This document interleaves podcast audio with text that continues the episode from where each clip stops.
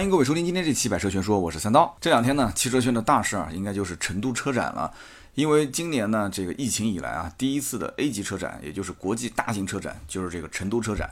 那么北京车展呢，也不知道后面能不能顺利举办啊，因为这个疫情也不是很稳定。但是很遗憾呢，因为这一次这个视频的拍摄啊，这个原因呢，我就没能赶到现场啊。我现在人不在成都，我是在南京。那其实吧，这一次也不是不想去啊。这次呢，如果说我要是加班加点，把所有的视频的项目呢提前这个熬夜啊，把片子赶出来，也可能能赶上这个最后一趟飞往成都的飞机。但是呢，我个人觉得没什么必要啊。为什么？因为上一周呢，我在另外一档节目《秋刀鱼》当中已经跟大家聊过了，就是这次成都车展上面有十几款比较重磅的车型啊，已经全部都点评了一遍。那么每款车上市的大概的价格，以及它后期的一个市场的走势啊，我也是做了一个简单的评价。那么如果大家说想听这个节目的话，也可以出门左转啊，去听 秋刀鱼。那么今天成都车展上的这个新闻报道我也看了。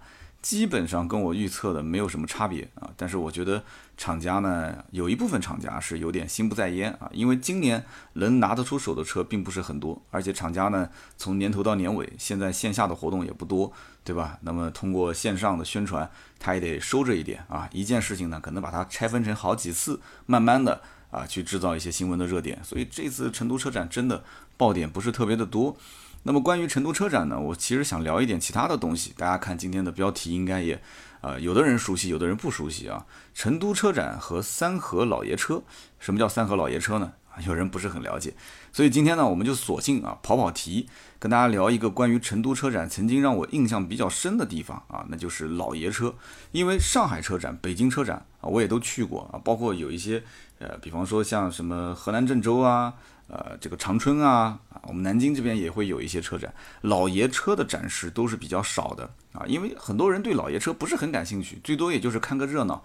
关键问题是，很多人绝大多数的人是看不懂，对吧？觉得哎不错，好看，你你再让他说，他说不出来了，对吧？你要是放个奔驰，你放个法拉利啊，有的人还能认识啊，这个是四五八，这个是奔驰 S。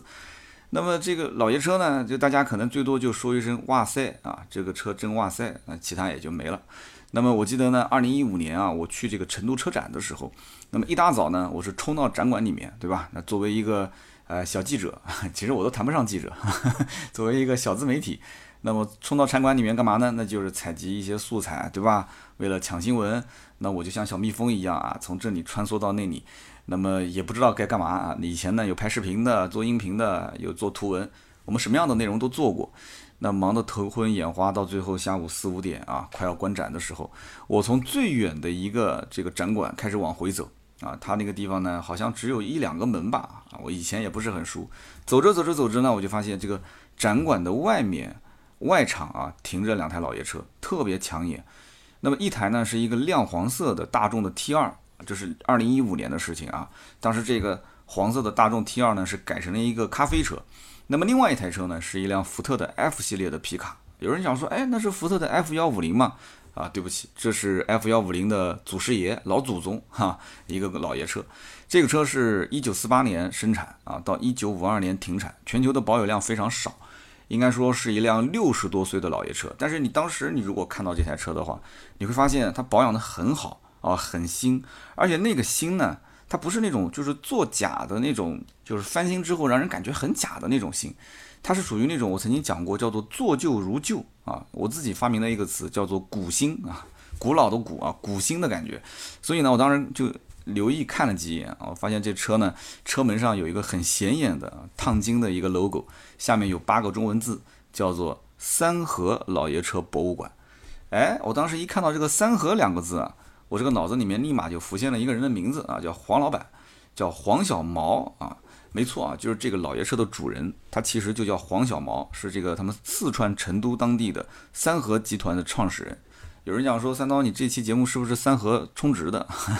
你听到后面你就知道了，他不需要充值啊，因为他的这个名气啊，在成都当地基本上是不用打广告的啊，或者说是在川渝川渝这一带是不用打广告的，就很有名。那么我其实最早听到三河这个名字，是我以前在做奥迪的时候啊，我认识不少跟三河奥迪的这个经销商集团相关的一些工作人员，因为他们也这个经营奥迪店嘛，对吧？那么后面我们再讲啊。那么为什么我当时脑子里面就提到了这个黄老板啊？因为我以前就是跟这个三河的同事当时就聊过，同行啊，他们就跟我讲，我们老板是一个非常有趣的人。那么既然叫做老爷车博物馆啊，这个私人博物馆啊，这是黄老板开的。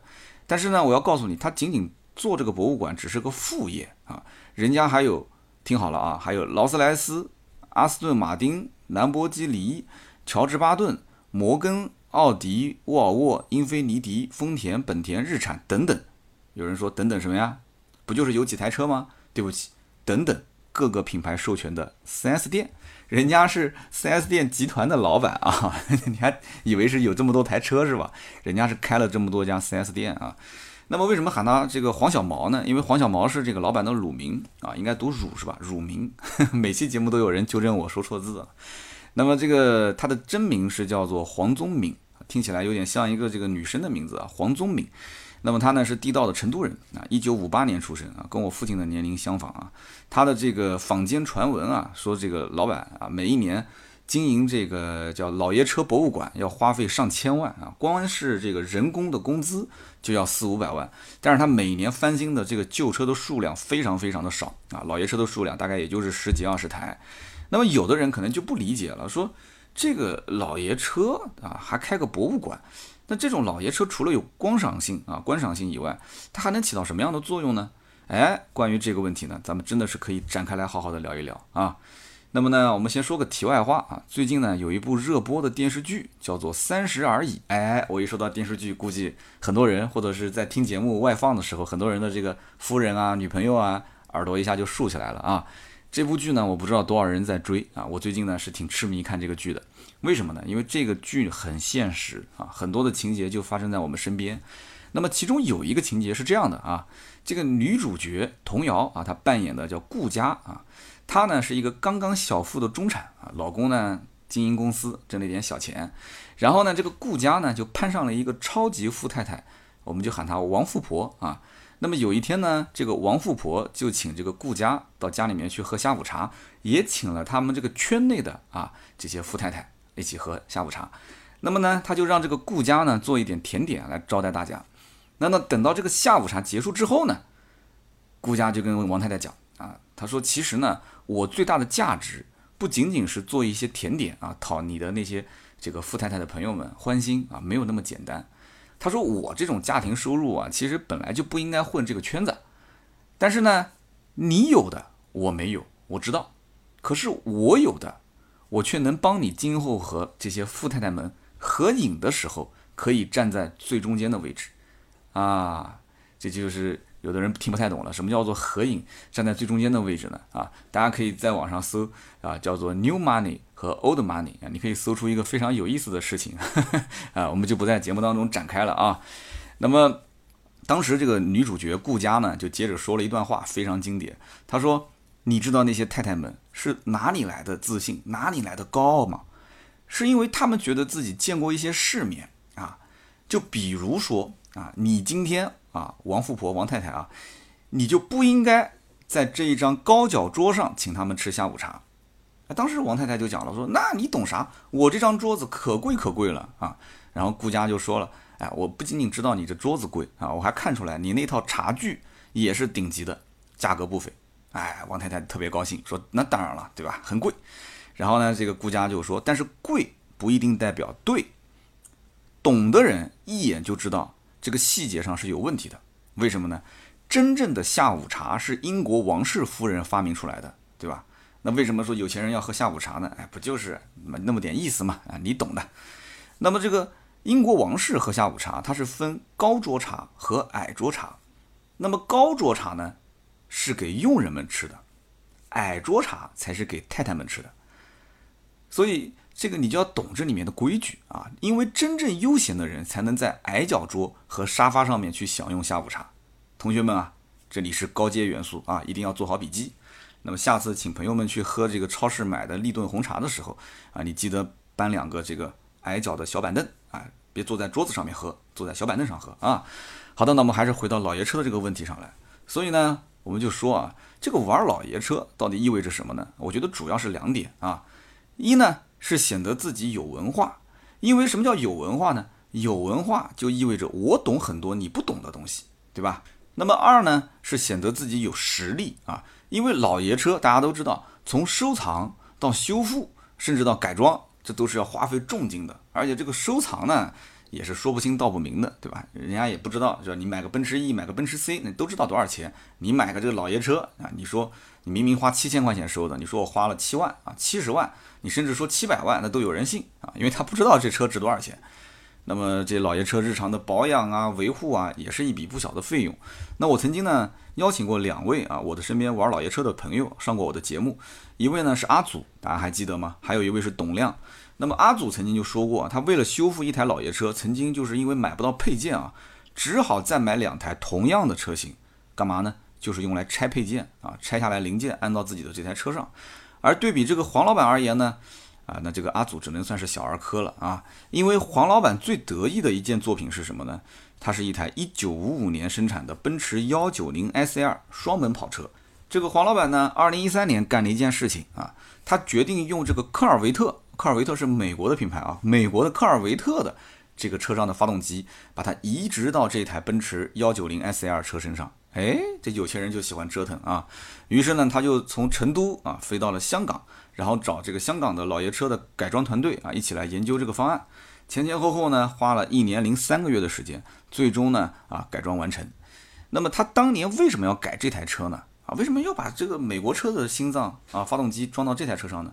其实它的初衷就是因为他原本订购的是一台硬顶的奔驰幺九零 SL，他有个朋友坐进去说这车有点挤啊，他朋友长得比较高比较胖，他说哎，我当时就想买一个软顶啊，结果没买到，他不如就把这个车改成软顶吧。所以呢，他就从国外又买了一辆奔驰幺九零 SL 啊，你要知道这是老爷车啊，不是说随随便便想买就能买到的啊。他又买了一辆，等于是两辆。那么把其中一辆改成了软顶之后呢，另外一辆就闲着也闲着，放着也没有用了。所以呢，他就干脆把它改成了，就是我们刚刚说的那样，德国的皮肤，美国的心脏啊，奔驰幺九零 SL，但是呢，实际上是科尔维特的发动机，据说连仪表台也改成了科尔维特的那个仪表。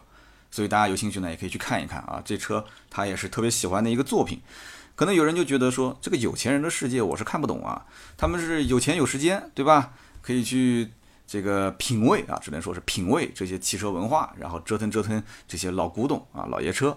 但是如果说你要知道这个三和老板的创业的背景啊，你应该就能理解，其实他做这些事情啊，成年人做这件事情的背后，其实一部分呢。是爱好的成分，另外一部分我觉得也是中国现在富裕阶层啊，那其实都是那种大富大贵的那些阶层共同面临的一个问题点，那就是身份的焦虑啊。我之前看过一本书啊，是英国作家阿兰·德伯顿写的啊，叫做《身份的焦虑》。这个书我还没看完啊，在我的这个 MacBook 里面，MacBook 有个功能是看书啊，那个软件不错。那么呢，他当时讲的就是人们富裕之后，整个社会啊，有一部分人富裕起来之后，他其实对自己的身份。他的焦虑感是非常严重的，那么他就解释了这个焦虑是从何而来的，然后呢，他也会告诉就是读者，就是这些人焦虑之后，他会选择做一些什么样的事情来缓解自己的焦虑感，这些事情就是我们这些穷人有的时候看不懂的啊，是看不懂的啊，那么是非常有意思，大家可以去找一找这本书啊，叫《身份的焦虑》啊，阿兰·德波顿写的。那么我第一次呢知道成都三和，我刚前面说了啊，是在一次这个奥迪的经销商，就是销售经理的培训的培训班上。那个时候呢，基本上每一年都会有一两次机会啊，去参加这种封闭式的培训。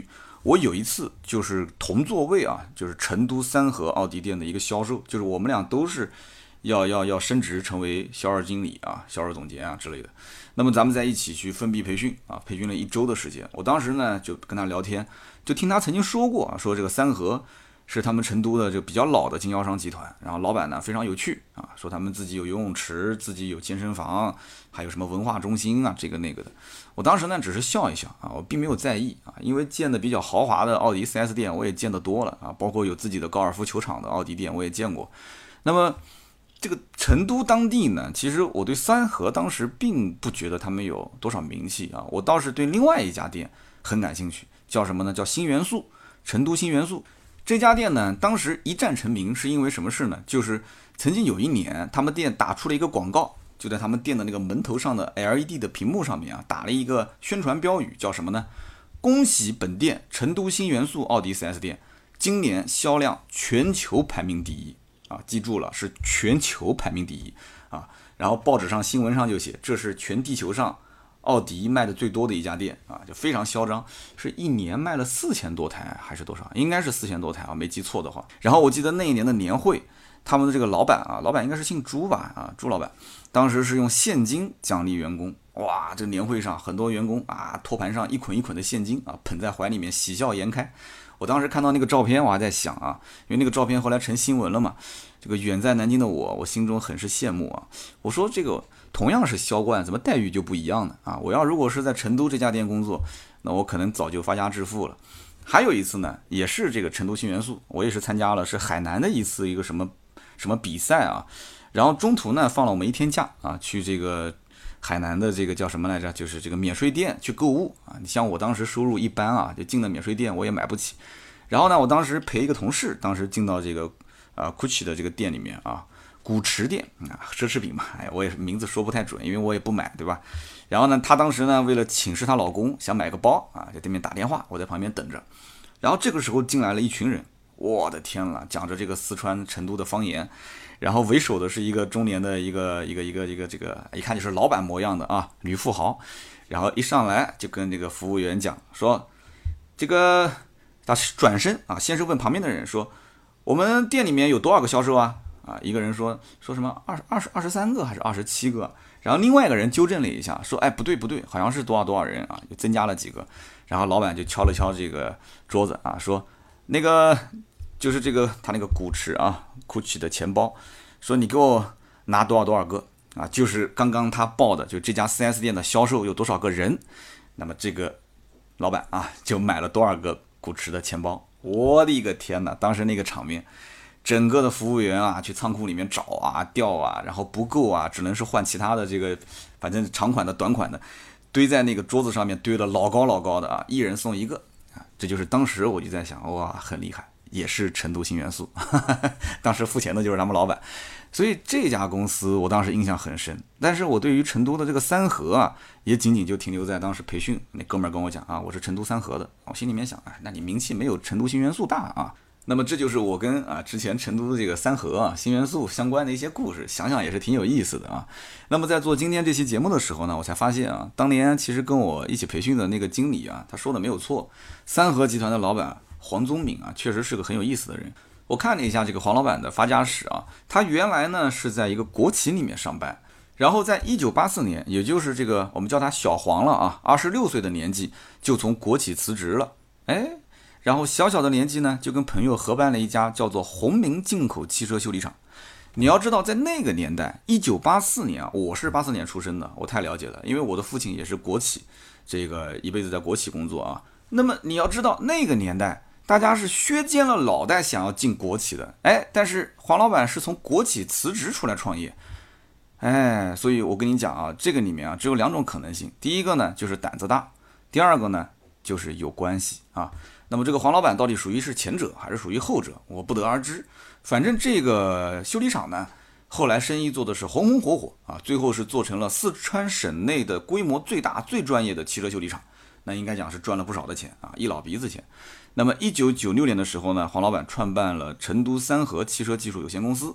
那么，一九九九年呢年底的时候，成立了成都三和企业集团啊，那就已经形成了一个集团了。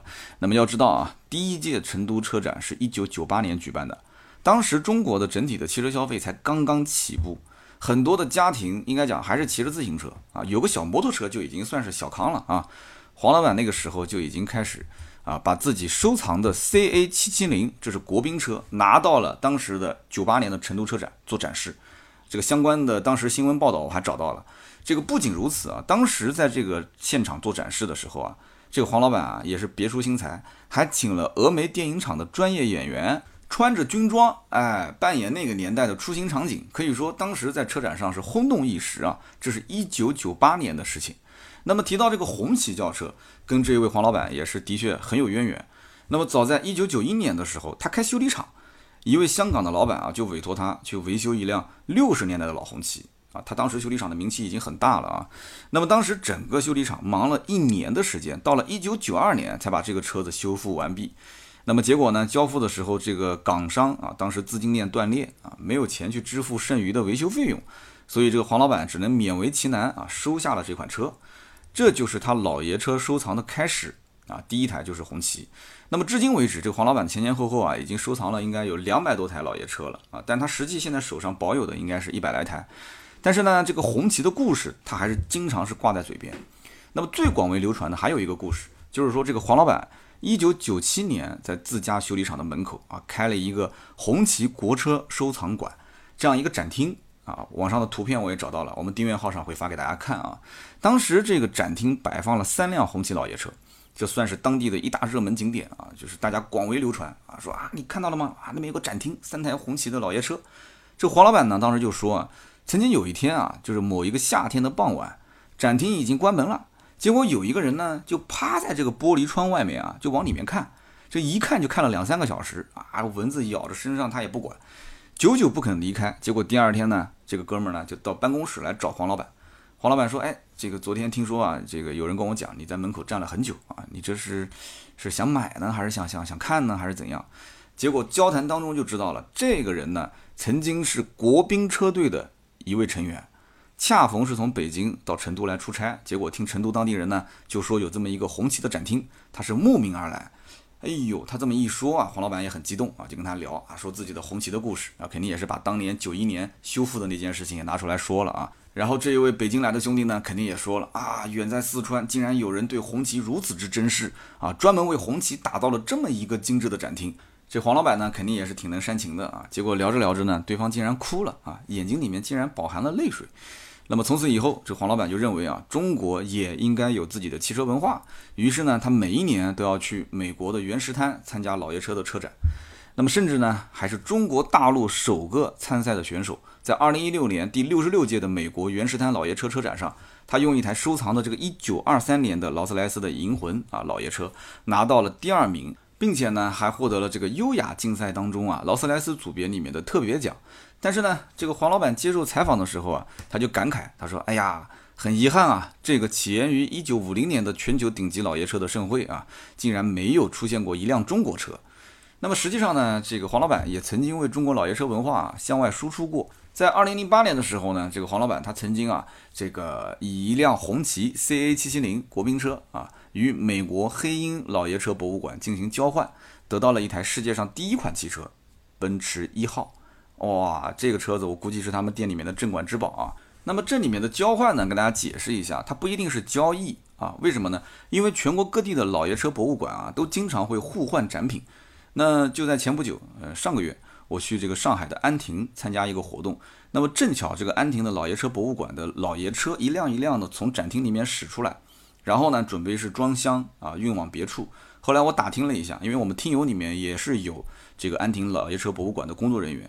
我了解了一下，我才知道啊，这一批车呢是要发往香港，然后呢再转运到韩国去做这个展示。那么不久之后呢，他们这些车子还会发到欧洲的几个国家。那么欧洲啊，包括韩国的一些老爷车，他们也会互相之间来回进行啊换着做展示。不过呢，在这个二零一四年的时候啊，正好是中法建交五十周年啊，这个三和老爷车公司呢翻新了另外一辆红旗 CA 七七零的国宾车，通过了这个法国老爷车修复专业的检测啊，那么顺利的入驻了法国米卢斯国家汽车博物馆。那么这是符合其收藏标准的第一辆亚洲造的老爷车，这个是有点厉害了啊。那么我前面曾经说过，这个玩老爷车的心态啊有两点，一个呢是让人感觉自己有品位、有文化啊，让别人感觉。那么第二个呢，是让别人觉得自己有实力啊。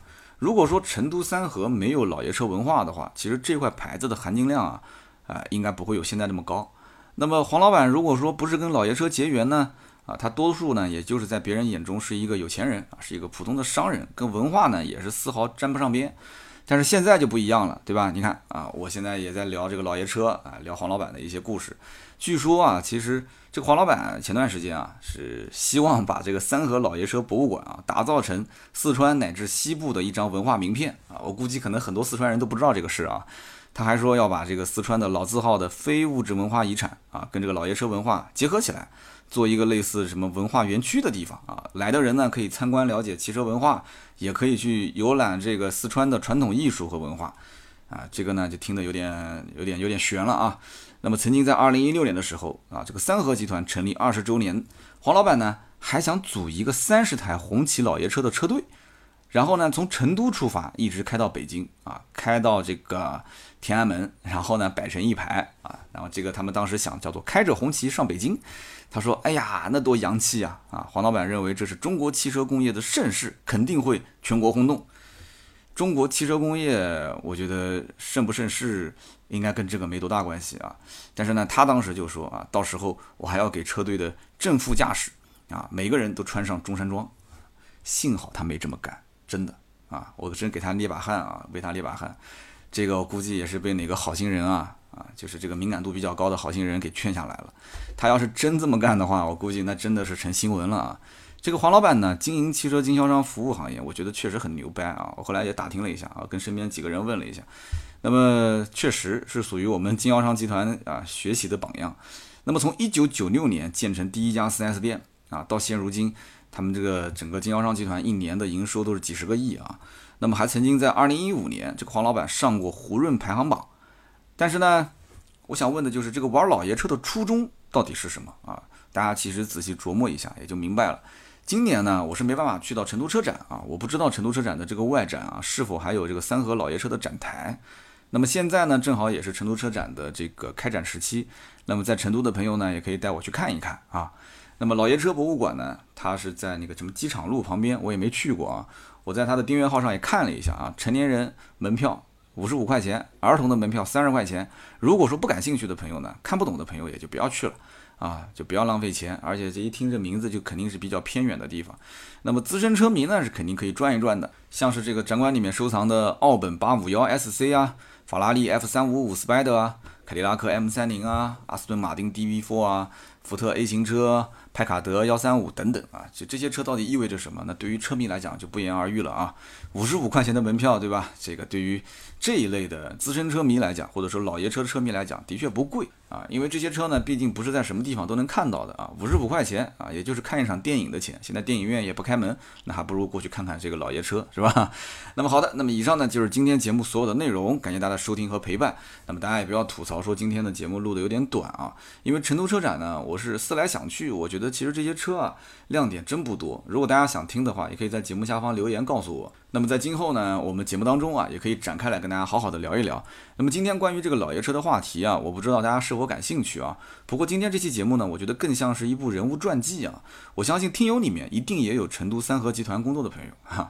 那这期节目呢，呃，我也很纠结啊。你说发给黄老板听嘛，就搞得像个广告一样的。但是呢，你要如果真给他听了，他反而会觉得说，嗯，这个人说的有些地方好像不太属实啊啊。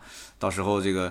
四川人的性格嘛，我知道优点嘛，包容、乐天，而且心思比较细腻。但是呢，这个四川兄弟的火辣性格我也是见过的啊，别到时候惹上什么麻烦啊。下次有机会跟大家好好聊一聊，就是我的第一份工作玩的最好的一位同事，就是一个四川的兄弟。那么现在还有联系啊，我跟他的故事特别有意思。那么希望大家呢，今天在节目下方多多留言啊，留言互动呢是对我最大的支持。可以聊一聊，就是成都车展上有哪些车，大家是感兴趣的，也可以聊一聊今天我聊到的这个故事当中啊，大家所想补充的，或者是想一起沟通的一些你的这个听节目的状态啊。那么留言互动是对我最大的支持，我也会在每期节目的下方抽取三位，赠送价值一百六十八元的芥末绿燃油添加剂一瓶。好的，那么下面呢是关于上期节目的留言互动环节。那么上期节目呢，我们聊的是卡罗拉，但实际上我们聊的话题是，就是一款爆款车到底具备哪些元素啊，哪些因素？大家买车的时候呢，也可以针对这些啊来做一个判断，就自己买的是不是爆款啊，将来会有哪些方面能受益？但是呢，这个爆款车呢，也有它做的不是特别好的地方啊。八十分加上阿尔法，大家还记得吗？这样的一个制造的原则。那么上期节目呢，我看到有一位叫做鸭语九二四，他说洗澡的时候呢，我听这期节目，我当时就就决定我要留言啊。那么我是坐地铁赶路睡觉前，然后一直听啊，听听听听听，然后一直到洗澡都在听。听三刀说到这个匠人精神，我就感触很深。他说我是修飞机的，那么最近呢在看一本书，就叫匠人精神。那么之前呢我对工匠精神的理解就是认真细致严谨，原来根本就不是这样的。匠人精神最重要的是孝啊，孝道的孝。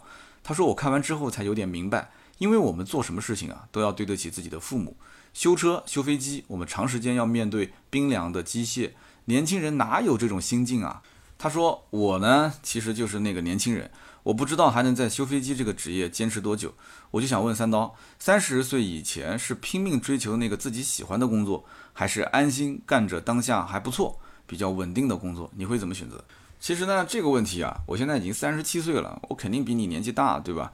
那么三十七岁的人去回答一个三十岁以前该如何选择的问题，那我真的就得回到我三十岁之前的那个状态了，因为我一直认为，人到三十岁之后，基本上就不要换工作了啊，因为你的这个专业技能最起码也有个那么五六年、六七年的积累了，你的人脉资源也是有了那么个五六年的积累。所以呢，我其实对于任何人的这个职业的方向，我一般都是这么建议的，就是毕业三年之内，随便你怎么折腾，啊，你说我觉得这个工作呃不喜欢了，换呗，对吧？你说我觉得收入低了，跳呗，怕什么呢？反正年轻人有的是时间，但是你折腾折腾，对吧？你折腾到个二十六七，我觉得你就不能再折腾了啊，二十七八就不能再折腾了，因为你到了三十之后，如果还在换工作。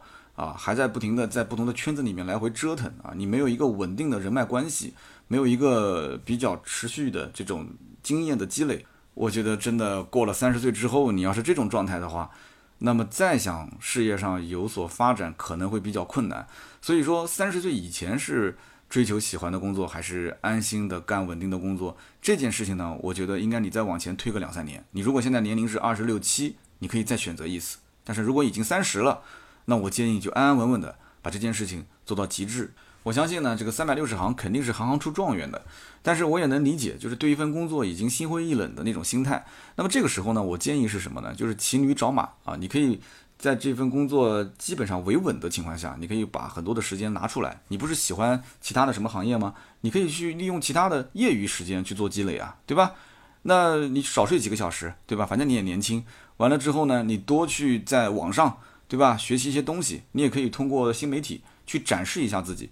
像什么 B 站很多的大神，那不都是业余爱好最后出来的嘛？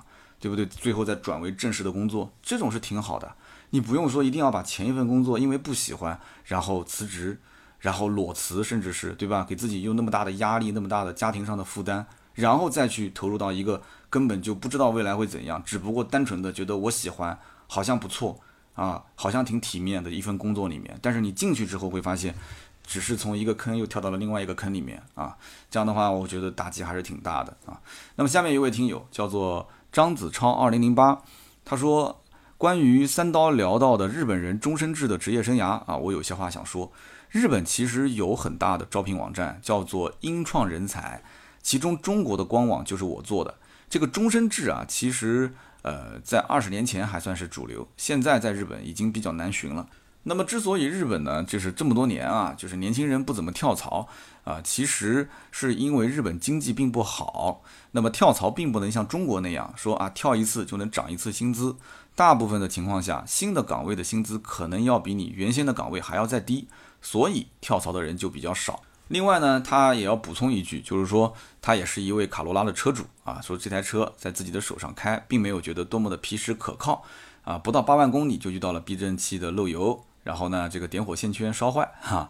另外他也补充了一句，他说他认为这个日本车之所以相对来讲可靠，是因为他们常年啊建立的一个自我供给的供应链体系。非常感谢张子超，二零零八也是我们的一位老听友了啊，分享了很多的一些干货。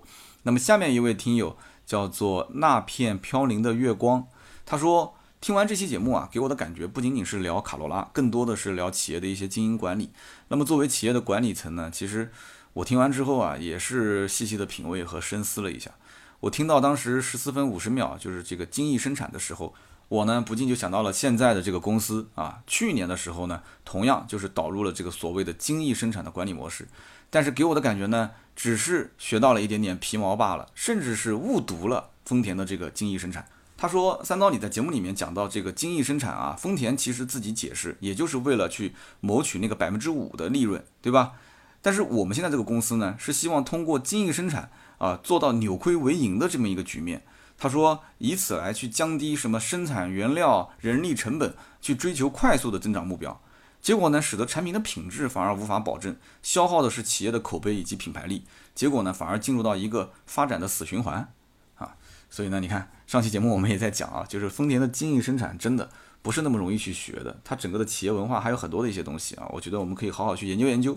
那么以上的三位呢，就是我们上期节目的啊中奖的听友，每一位可以获得价值一百六十八元的芥末绿燃油添加剂一瓶。那么同样呢，今天这期节目也是希望大家多多的留言互动啊，这是对我最大的支持。那么如果说想要加入我们的微信群的话，也可以加微信四六四幺五二五四，和我们的盾牌说一声啊，可以跟全球各地的听友在群里面一起愉快的聊天了。那么如果要咨询新车跟二手车的价格，同样也是可以加这个微信号啊，四六四幺五二五四。好的，那么今天这期节目呢就到这里，我们下期接着聊，拜拜。